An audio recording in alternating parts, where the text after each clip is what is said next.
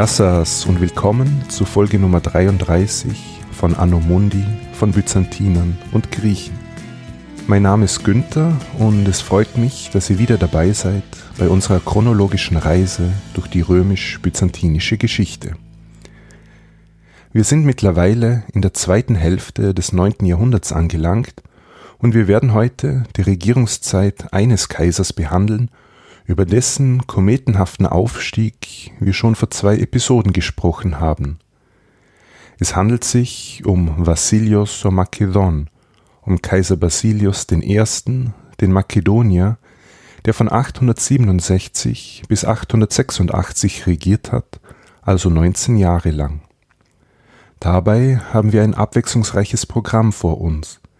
Wir werden ausführlich die Photianische Kontroverse behandeln, das war ein Streit darüber, wer der rechtmäßige Patriarch von Konstantinopel war, was dann aber größere Wellen schlug und das Verhältnis zur westlichen Kirche beeinflusste. Anschließend widmen wir uns der Kodifikation des römischen Rechts, dem kaiserlichen Bauprogramm, der religiösen Gruppe der sogenannten Paulikianer, aber natürlich auch den oströmischen Militärkampagnen, insbesondere gegen die Sarazenen bzw. Araber. Aber zunächst ein kurzer Blick zurück. In Folge 31 haben wir über Michael III. gesprochen, der als zweijähriger Knabe Kaiser der Römer geworden ist. Seine Regierungszeit war dementsprechend geprägt von anderen handelnden Personen, insbesondere von einem mächtigen Hofeunuchen sowie von seiner Mutter, die beide an seiner Stadt die Regierungsgeschäfte führten. Als Michael ein Jugendlicher war, konnte sein Onkel Bardas seinen Einfluss ausweiten und mit seiner Hilfe wurden die beiden Regenten abgesetzt. Doch übernahm Bardas nun selbst die Rolle des de facto Herrschers. In diesen Jahren begann schon die Karriere jenes Mannes, dessen Regierungszeit heute den Rahmen geben wird, nämlich Basilios. Basilios wurde in der Region Makedonien geboren, wahrscheinlich so in den 830er Jahren. Sein Vater war armenischer Abstammung und seine Familie soll angeblich mehrere Jahre lang in bulgarischer Gefangenschaft gelebt haben. Den jungen Basilios zog es dann irgendwann vermutlich Mitte der 850er Jahre in die Hauptstadt Konstantinopel, wo er in den Dienst wohlhabender, einflussreicher Personen trat. Er soll sehr intelligent, gut aussehend und sportlich gewesen sein. Basilius wechselte später ins Gefolge von Kaiser Michael III., dessen Vertrauen er gewinnen konnte. Und dann ging alles ganz schnell – er stieg bis zum Parakimomenos auf, zum Oberkämmerer, und er heiratete die Geliebte des Kaisers, Evdokia Ingerina. Im Jahr 866 war Basilius maßgeblich daran beteiligt, Bardas, den Onkel des Kaisers, zu ermorden. Bald darauf wurde er von Michael adoptiert und zum Mitkaiser erhoben. Und im folgenden Jahr, am 23. September 867, ermordete er schließlich seinen Förderer, Kaiser Michael III., und Basilius bestieg selbst den oströmischen Thron. Obwohl Basilius eindeutig ein Usurpator war, erfahren wir nichts über größeren Widerstand in der Phase der Machtübernahme. Er war als Mitkaiser der logische Nachfolger und er ließ sich einen Tag nach dem Mord zum Vasilevs von Romäon zum Herrscher der Römer krönen. Zuvor hatte er aber noch schnell den Patriarchen ausgewechselt. Patriarch Photios wurde abgesetzt und dessen Vorgänger Ignatius wieder eingesetzt. Im Laufe der Regierungszeit des Basilius kam es dann doch zu mehreren Umsturzversuchen, aber auch zu häufigen personellen Wechseln in Armee und Regierung. Die ihm freundlich gesinnten Quellen führen dies auf die Unfähigkeit der Beamten und Militärs zurück, die ihm eher unfreundlich gesinnten auf persönliche Motive des Kaisers. Nachdem wir schon den Wechsel an der Spitze des Patriarchats von Konstantinopel erwähnt haben, bietet es sich an, gleich zu Beginn über die oströmische Kirche und das schwierige Verhältnis zum Papsttum zu sprechen. Es geht jetzt konkret um die Photianische Kontroverse, wofür wir circa ein Jahrzehnt weiter in die Vergangenheit springen müssen. Im Herbst des Jahres 858, also neun Jahre vor der Usurpation des Basilios, wurde der damalige Patriarch Ignatius zum Rücktritt gedrängt und ins Exil geschickt. Ignatius war ein Vertrauter der damaligen Regentin, Kaiserin Theodora, und nach deren Absetzung hatte er am Kaiserhof stark an Rückhalt verloren. Bardas, der Onkel des damaligen Kaisers, setzte daraufhin einen seiner Vertrauten als Nachfolger auf dem Patriarchenthron ein, nämlich den schon erwähnten Photios. Photios war ein hoher Beamter und gilt als einer der gelehrtesten Personen seiner Zeit, doch war er bei der Bestellung zum Kirchenoberhaupt noch Laie. Das heißt, er musste alle nötigen Weihen innerhalb kürzester Zeit nachholen. In manchen Kreisen innerhalb der oströmischen Kirche sorgte diese Vorgehensweise für Unmut. Die Anhänger des Ignatius erkannten dessen Absetzung nicht an und sie wandten sich in dieser Angelegenheit an den Papst in Rom. Papst Nikolaus I. verurteilte die Vorkommnisse in Konstantinopel. Einerseits wurde von ihm kritisiert, dass der neu eingesetzte Patriarch Photius alle kirchlichen Weihen auf einen Schlag erhalten hatte, was im Westen als unzulässig galt. Andererseits verurteilte man es, dass der Kaiser als weltlicher Herrscher sich in diese innerkirchlichen Angelegenheiten einmischte. Aus Sicht des Papstes konnte nämlich nur er selbst als einzige kirchenrechtlich höhere Instanz die Absetzung des Patriarchen von Konstantinopel einleiten und niemals niedriger gestellte Kleriker oder gar der Kaiser. Nikolaus I. schickte nun Gesandte an den Bosporus, um die Sache vor Ort untersuchen zu lassen. Diese Legaten nahmen dort im Jahr 861 an einem Konzil in der Apostelkirche teil, wo die ganze Causa nochmals verhandelt wurde. Schließlich bestätigte man dort mit Zustimmung der päpstlichen Gesandten die Rechtmäßigkeit der Inthronisierung des Patriarchen Photios. Damit überschritten sie aber ihre Kompetenzen. Papst Nikolaus I.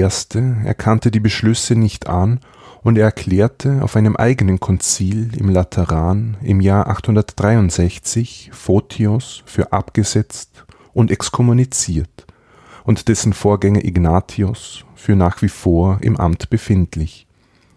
Somit kam es zu einem Schisma zwischen der West- und der Ostkirche, das sogenannte Photianische Schisma. In Konstantinopel ignorierte man diese Entwicklung zunächst, doch die Spannungen nahmen anschließend noch weiter zu. Einerseits kam es zu einem Konkurrenzverhältnis in Bezug auf die Bulgarenmission. Der bulgarische Herrscher Boris I. hatte sich nämlich von Photios christlich taufen lassen und er erklärte sich bereit, in seinem Land Missionare zuzulassen – das waren sowohl westliche als auch oströmische Missionare, was die heikle Frage aufwarf, welchem Kirchenoberhaupt Bulgarien nun unterstehe, dem Papst in Rom oder dem Patriarchen von Konstantinopel. Den zweiten Grund für Streitigkeiten bot das Glaubensbekenntnis. Im ursprünglichen Glaubensbekenntnis, dem Nicäno-Konstantinopolitanum aus dem vierten Jahrhundert, heißt es, dass der Heilige Geist vom Vater ausgehe. Im Westen war es allerdings bald üblich geworden, Filioque hinzuzufügen, auch durch den Sohn. Dieser Zusatz wurde und wird bis heute von der Ostkirche als unzulässige Neuerung abgelehnt. Im Jahr 867 wurde auf einer lokalen Synode in Konstantinopel schließlich die westliche Bulgarenmission ebenso verurteilt wie der Zusatz des Filioque, und Patriarch Photios exkommunizierte den Bischof von Rom. Jetzt kam es aber noch im selben Jahr als 867 auf beiden Seiten zu personellen Veränderungen. In Rom starb Papst Nikolaus I. und in Konstantinopel kam Basilios als neuer Kaiser an die Macht, der sogleich Photios absetzen ließ, an dessen Stelle sein Vorgänger Ignatius trat. Der neue Kaiser tat dies sicher mit dem Ziel, die Beziehungen zum Westen zu verbessern, doch pikierte er damit die Anhänger des Photios. Um die Spaltung innerhalb der oströmischen Kirche zu überwinden und um sich vom Vorwurf frei zu machen, dass der weltliche Herrscher sich eigenmächtig in kirchliche Angelegenheiten einmischte, beschloss Basilius folgendes. Je ein Vertreter des Photios sowie des Ignatios sollten nach Rom reisen und dem neuen Papst Hadrian II. ihre Standpunkte vortragen. Dies sollte zur Vorbereitung für ein allgemeines Kirchenkonzil dienen, doch der Vertreter des Photios ertrank auf der Überfahrt. Zu einem ökumenischen Konzil gab es aber dann trotzdem, und zwar in Konstantinopel in den Jahren 869, 870, wo geklärt werden sollte, wer nun der rechtmäßige Patriarch sei. Photios sollte vor die Konzilsteilnehmer treten und zu den gegen ihn vorgebrachten Anschuldigungen Stellung nehmen. Dabei ging es vor allem um seine umstrittene Inthronisierung zehn Jahre zuvor. Nachdem er nicht freiwillig erscheinen wollte, wurde Photios schließlich zur Teilnahme gezwungen, doch er verhielt sich während der Befragung schweigsam. Schließlich urteilte das Konzil, dass er nie rechtmäßig geweiht worden war. Ignatius war somit mit Absegnung aller Patriarchate wieder als kirchliches Oberhaupt in Konstantinopel eingesetzt. Es galt somit als ökumenisches Konzil. Der verurteilte Expatriarch Photios war währenddessen in ein Kloster verbannt worden. Er fügte sich dort mehr oder weniger seinem Schicksal, was es möglich machte, dass er langsam, aber sicher rehabilitiert wurde. Das ging so weit, dass er in den Kaiserpalast übersiedeln durfte, wo er die Erziehung der Söhne des Basilius übernahm. Schließlich war er einer der gebildetsten Leute seiner Zeit. Und es kam sogar zur Versöhnung mit seinem Gegner Ignatius. Als dieser im Jahr 877 verstarb, wurde Photius drei Tage später wieder als Patriarch von Konstantinopel eingesetzt zehn Jahre nachdem ihn Basilius abgesetzt hatte. Rom und der nunmehrige Papst Johannes VIII. waren von der erneuten Einsetzung des Photius überrascht und nur mäßig erfreut. Nachdem aber zu jener Zeit die päpstlichen Gebiete in Italien von den vordringenden Sarazenen bedroht waren, war man stark von oströmischer Flottenhilfe abhängig so akzeptierte man die Einberufung eines neuen Konzils, das 879, 880 stattfand, und zwar wieder in Konstantinopel. Photios wurde von den Teilnehmern offiziell rehabilitiert und als Patriarch wieder eingesetzt, und sogar das Filioque wurde mit Zustimmung der päpstlichen Legaten abgelehnt. Auch dieses Konzil galt als ökumenisch, also für alle fünf Patriarchate bindend. Etwa 200 Jahre später allerdings distanzierte sich die westliche Kirche davon, weshalb sich heute die Situation folgendermaßen darstellt. Die ersten sieben ökumenischen Konzile von 325 bis 787 werden von beiden Seiten anerkannt. In der katholischen Kirche gilt das Konzil, auf welchem Photios abgesetzt worden ist, als das achte ökumenische Konzil. Manche der orthodoxen Kirchen sehen aber das zehn Jahre spätere Konzil als ökumenisch an, auf welchem Photios wieder eingesetzt wurde. Aus der Nachschau betrachtet kann man also sagen, dass somit das Zeitalter der ökumenischen Konzile, die für die Ostkirchen genauso wie für die Westkirche Gültigkeit haben, zu Ende gegangen ist. Und die großen Konfliktpunkte blieben weiterhin bestehen, insbesondere der Streit um die kirchliche Jurisdiktion über das bulgarische Reich sowie der Disput um das Filioque. Dieses Filioque wurde übrigens mehrere Jahrhunderte später von der katholischen Kirche zum Dogma erhoben und bildet seitdem neben dem Primat des Papstes die größte theologische Hürde in Bezug auf die Wiedervereinigung der Kirchen wie wohl klar geworden sein dürfte, war Patriarch Photios eine äußerst umstrittene Person, die sich klar gegen die Ansprüche des Bischofs von Rom stellte. Er wurde einmal durch Kaiser Basilius und dann per Konzilsbeschluss abgesetzt und zehn Jahre später durch denselben Kaiser und einem erneuten Konzil wieder rehabilitiert. Anfangs habe ich erwähnt, dass er einer der größten Gelehrten seiner Zeit war, und deshalb möchte ich noch ganz kurz auf sein Werk eingehen, das sowohl theologische als auch profane Texte umfasst. Das wichtigste literarische Werk des Photios ist das sogenannte Myriovivlon. Das Myriovivlon ist eine Sammlung von Notizen, Exzerpten und Inhaltsangaben von mehreren hundert Werken.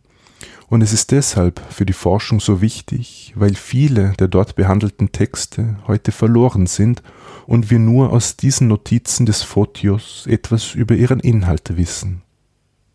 Darüber hinaus wurde unter Anleitung des Photios ein Lexikon geschaffen, in welchem mehrdeutige und aus Sicht der damaligen Zeitgenossen veraltete Begriffe erklärt werden.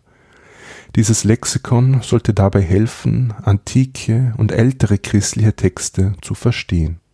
Zu den theologischen Schriften des Photios zählen 19 Predigten, die Mystagogie, das ist eine theologische Auseinandersetzung mit dem Filioque-Thema, sowie die Amphilochia, eine Sammlung von mehreren hundert Traktaten in Frage-Antwort-Form, hauptsächlich zu theologischen und philosophischen Themen.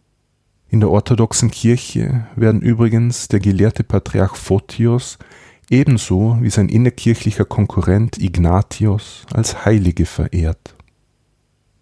Nachdem wir uns jetzt ausgiebig mit dem kirchlichen Bereich beschäftigt haben, wird es Zeit, dass wir uns Themen zuwenden, die enger mit dem Wirken des Kaisers Basilius I. zusammenhängen. Basilius hatte sich als Kaiser darum gekümmert, dass die Verwaltungsvorschriften und die Steuerlisten vereinfacht werden und dass das römische Recht wiederbelebt wird. Das römische Recht war ja unter Justinian I. im 6. Jahrhundert kodifiziert worden, damals noch vorwiegend in lateinischer Sprache.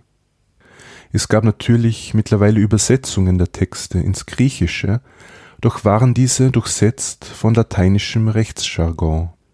Nachdem im Konstantinopel des 9. Jahrhunderts Lateinkenntnisse kaum mehr verbreitet waren, waren diese Rechtstexte nur mehr schwer verständlich. Unter Basilius wurde deshalb ein Großprojekt ins Leben gerufen. Man begann, die lateinischen juristischen Ausdrücke durch zum Teil neu kreierte griechische zu ersetzen, und gleichzeitig machte man sich an die Aufgabe, das Material des Corpus Juris Civilis neu zu strukturieren, überflüssige Passagen zu streichen und Widersprüche aufzulösen. So entstand zunächst die Isagogie was so viel wie Einleitung bedeutet, die gegen Ende der Regierungszeit des Basilius veröffentlicht wurde. Diese Isagogie, an der auch Patriarch Photios mitgewirkt hatte, war ein Gesetzbuch mit 40 Titeln. Sie war als Einleitung einer größeren Gesetzessammlung gedacht und sollte das Gesetzbuch der syrischen Kaiser aus dem 8. Jahrhundert, die Eklogiton Normon, ersetzen die Isagogie basierte zwar auf dem Corpus Juris Civilis des 6. Jahrhunderts, änderte aber einige Bestimmungen um und verfälschte diese. So war sie nur circa 20 Jahre im Umlauf und wurde dann durch das Prochiron ersetzt, ein von Basilius Sohn und Nachfolger Leon VI. erlassenes Gesetzbuch. In der Regierungszeit Leons VI. wurden dann schließlich auch die Basiliken veröffentlicht, auf Griechisch Vasilika, was so viel wie kaiserliche Gesetze bedeutet, deren Zusammenstellung schon unter Basilius begonnen hatte. Die Gesetzessammlung der Basiliken bestand aus 60 Büchern, sie war eine modernisierte, übersichtlichere Fassung des römischen Rechts und blieb im Oströmischen Reich für die kommenden Jahrhunderte relevant. Wie jeder Kaiser, der etwas auf sich hielt, betätigte sich auch Basilius als Bauherr. So ließ er viele Kirchen und Klöster errichten oder restaurieren, insbesondere nach einem größeren Erdbeben im Jahr 869. Eine der neu erbauten Kirchen ist dabei besonders hervorzuheben, die Nea Ecclesia, was schlicht neue Kirche bedeutet, der auf dem Gebiet des großen Palastes in Konstantinopel errichtet worden ist. Sie hatte fünf Kuppeln, eine zentrale Kuppel und vier weitere, wobei die genaue Anordnung nicht bekannt ist. Und sie hatte dementsprechend fünf Patrozinien. Christus, der Erzengel Michael, später wird auch der Erzengel Gabriel genannt, der Prophet Elias, die heilige Jungfrau sowie der heilige Nikolaus. Die Nea Ecclesia bekam wie die Hagia Sophia eine eigene Administration und eigenen Grundbesitz und sie spielte ab sofort bei offiziellen Zeremonien im Palast eine bedeutende Rolle. Im 11. Jahrhundert wurde sie dann in ein Kloster umgewandelt und das Gebäude stand bis in die osmanische Zeit, bis sie circa im Jahr 1490 durch einen Blitzeinschlag zerstört und anschließend abgerissen wurde.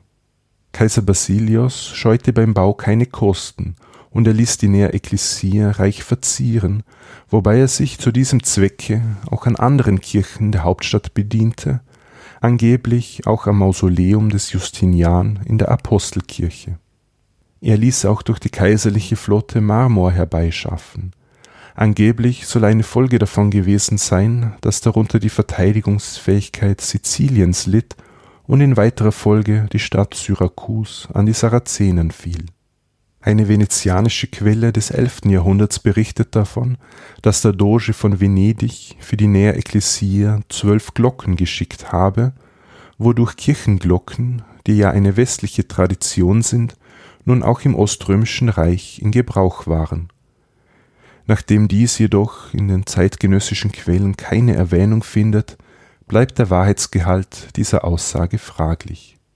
Neben der Nea Ecclesia ließ Basilius im Herrscherpalast auch profane Gebäude errichten, wie das Kenurion, eine Halle, in der die militärischen Erfolge des Kaisers in Mosaiken dargestellt wurden.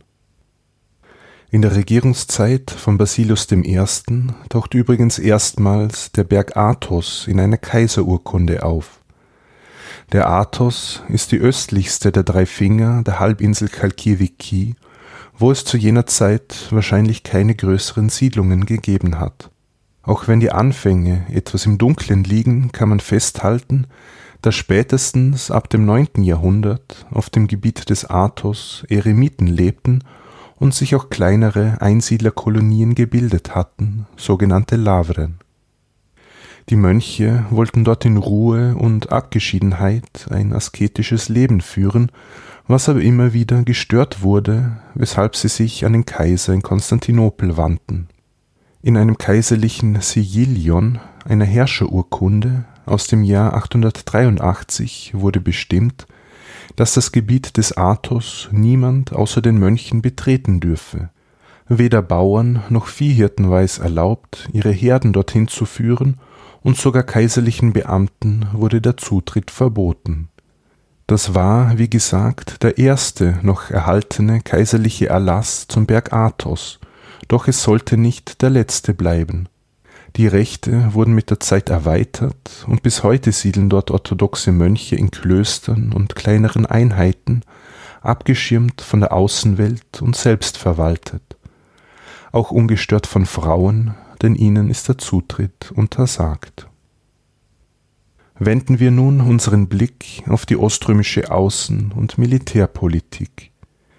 Diese war unter Basilius geprägt von einem offensiveren Auftreten gegenüber den arabischen Nachbarn im Osten und Südosten sowie von Militärkampagnen gegen die Paulikianer. Ich glaube, ich habe die Paulikianer schon das eine oder andere Mal in diesem Podcast erwähnt, aber es wird Zeit, auch einmal ein paar mehr Worte über diese religiöse Gruppierung zu verlieren. Die Gruppe der Paulikianer entstand im siebten Jahrhundert in armenisch besiedeltem Gebiet und als Gründer gilt ein gewisser Konstantin von Mananalis, auch Silvanus genannt. Er setzte sich zum Ziel die Wiederherstellung eines reinen Christentums wobei er sich bei der Formulierung seiner Lehren hauptsächlich auf die vier Evangelien sowie einige ausgewählte Apostelbriefe stützte. Wichtige Glaubenssätze und Interpretationen der offiziellen Kirche wurden abgelehnt. Möglicherweise war die paulikianische Lehre beeinflusst von dualistischen Vorstellungen und vom Manichäismus, einer synkretistischen Religion der Spätantike.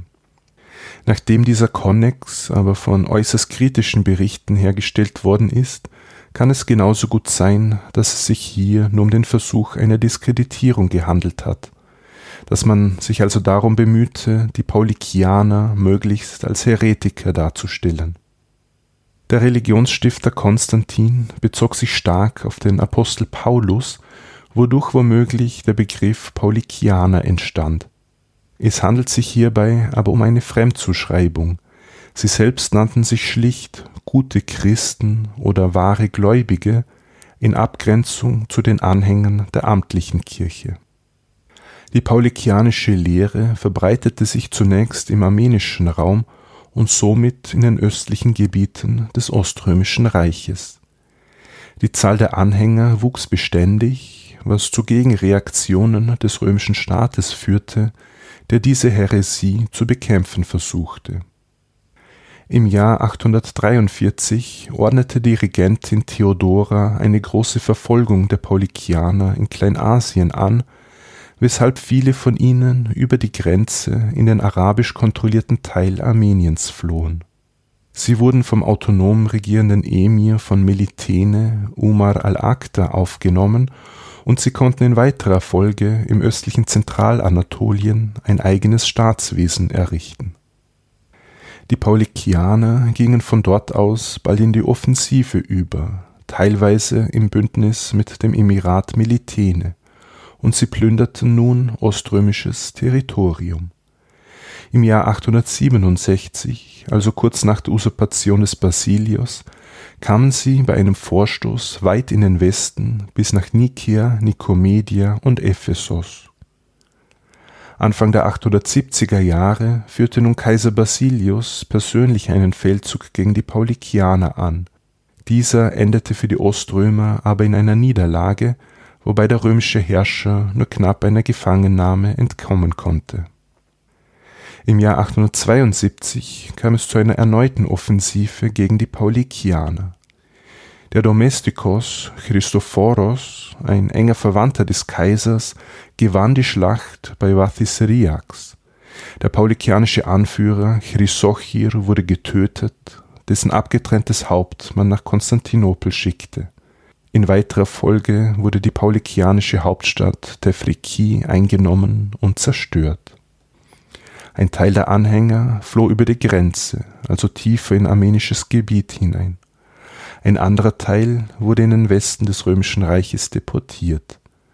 Die wehrfähigen Männer unter ihnen fanden sich bald als Soldaten in Italien wieder.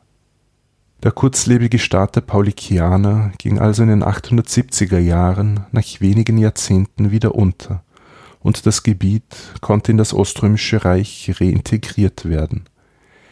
Die paulikianische Religion verschwand aber nicht von heute auf morgen. Noch Jahrhunderte später hatte sie ihre Anhänger, die nun auf der Balkanhalbinsel lebten.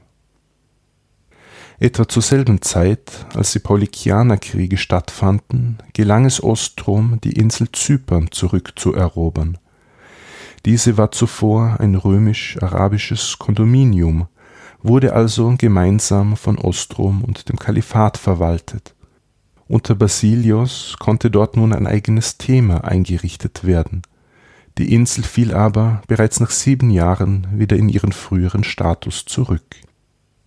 Auf dem Land führte Basilius mehrere Feldzüge in der Grenzregion zum Kalifat gegen die autonomen Emirate von Melitene und Tarsos. Die Bilanz war gemischt, doch konnte Ostrom die Muslime immer wieder in die Defensive drängen. Während die Araber an der östlichen Grenze des römischen Reiches also unter Druck waren, traten sie im Westen offensiver auf. Sie starteten Angriffe von Nordafrika, Sizilien und Kreta aus, sie eroberten Städte in Süditalien, belagerten die Stadt Ragusa, das heutige Dubrovnik, und sie drangen bis in den Norden der Ägäis vor unter dem Flottenkommandanten Nikitas Orifas erlangten die Oströmer zwischen 868 und 872 dann einige Erfolge gegen die Sarazenen, und dessen Nachfolger Nassar besiegte eine Flotte aus Nordafrika, die die Ionischen Inseln plündern wollte. Ostrom, das zeitweise mit dem westlichen Kaiser und König von Italien Ludwig II. verbündet war, eroberte Bari und Tarent zurück. Man war also nun in Süditalien wieder stärker vertreten.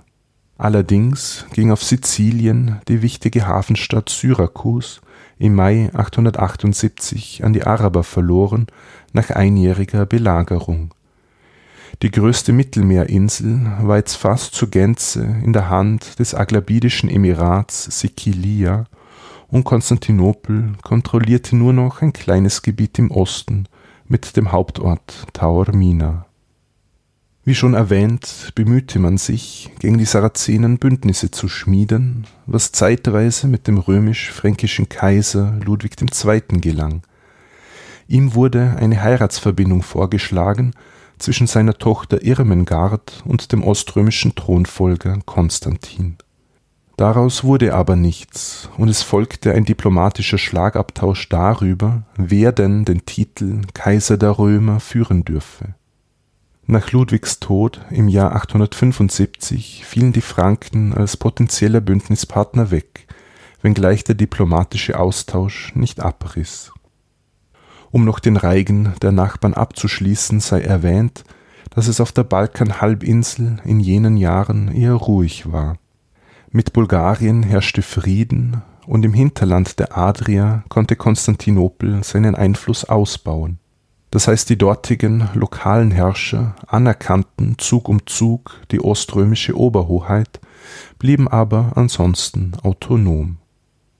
Kaiser Basilius I. starb schließlich am 29. August 886, entweder nach längerer Krankheit oder an den Folgen eines Jagdunfalls. Er saß 19 Jahre lang auf dem römischen Kaiserthron und wurde in der Apostelkirche beigesetzt. Wer folgte ihm nun als Herrscher nach?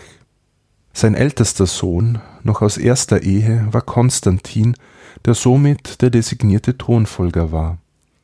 Er starb aber im Jahr 879 nach kurzer schwerer Krankheit. Der älteste Sohn aus zweiter Ehe hieß Leon. Dieser hatte sich aber mit seinem Vater überworfen, was die Quellen auf eine Intrige des einflussreichen Erzbischofs Theodoros Sandavarinos zurückführen. Angeblich hat sich in dieser Causa der Patriarch Photios erfolgreich dafür eingesetzt, dass Leon nicht geblendet wurde. Leon wurde aber unter Hausarrest gestellt.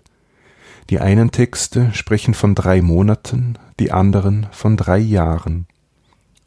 Kurz vor dem Tod des Basilios versöhnten sich die beiden allerdings wieder und Leon wurde als Mitkaiser wieder eingesetzt.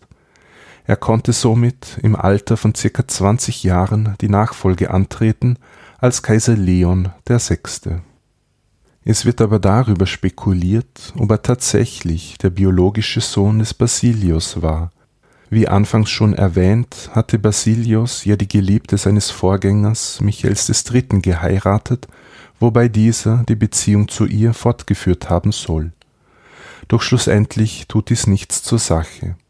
Leon VI. galt rechtlich als Sohn des Basilius und er setzte im Jahr 886 als zweiter Vertreter die makedonische Dynastie fort. Fassen wir zum Abschluss nochmal in aller Kürze die Regierungszeit von Basilius I. zusammen.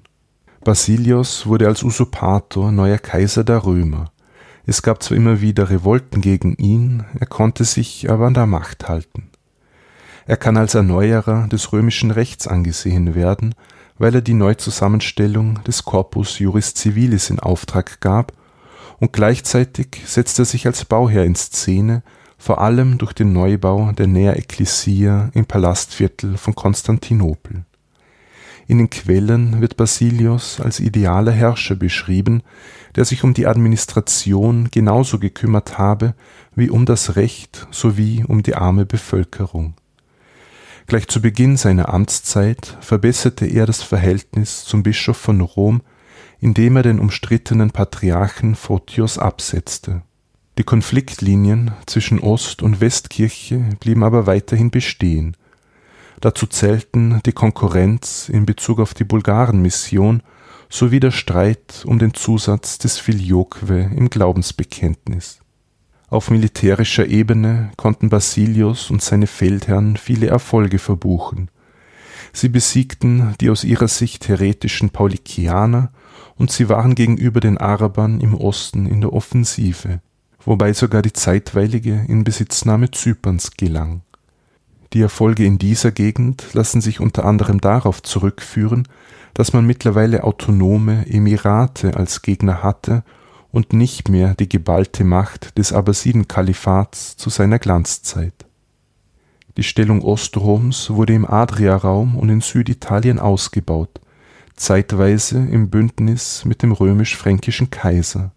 Doch gleichzeitig musste man Rückschläge auf Sizilien einstecken und man verlor unter anderem die wichtige Hafenstadt Syrakus an die arabischen Aglabiden Basilius I.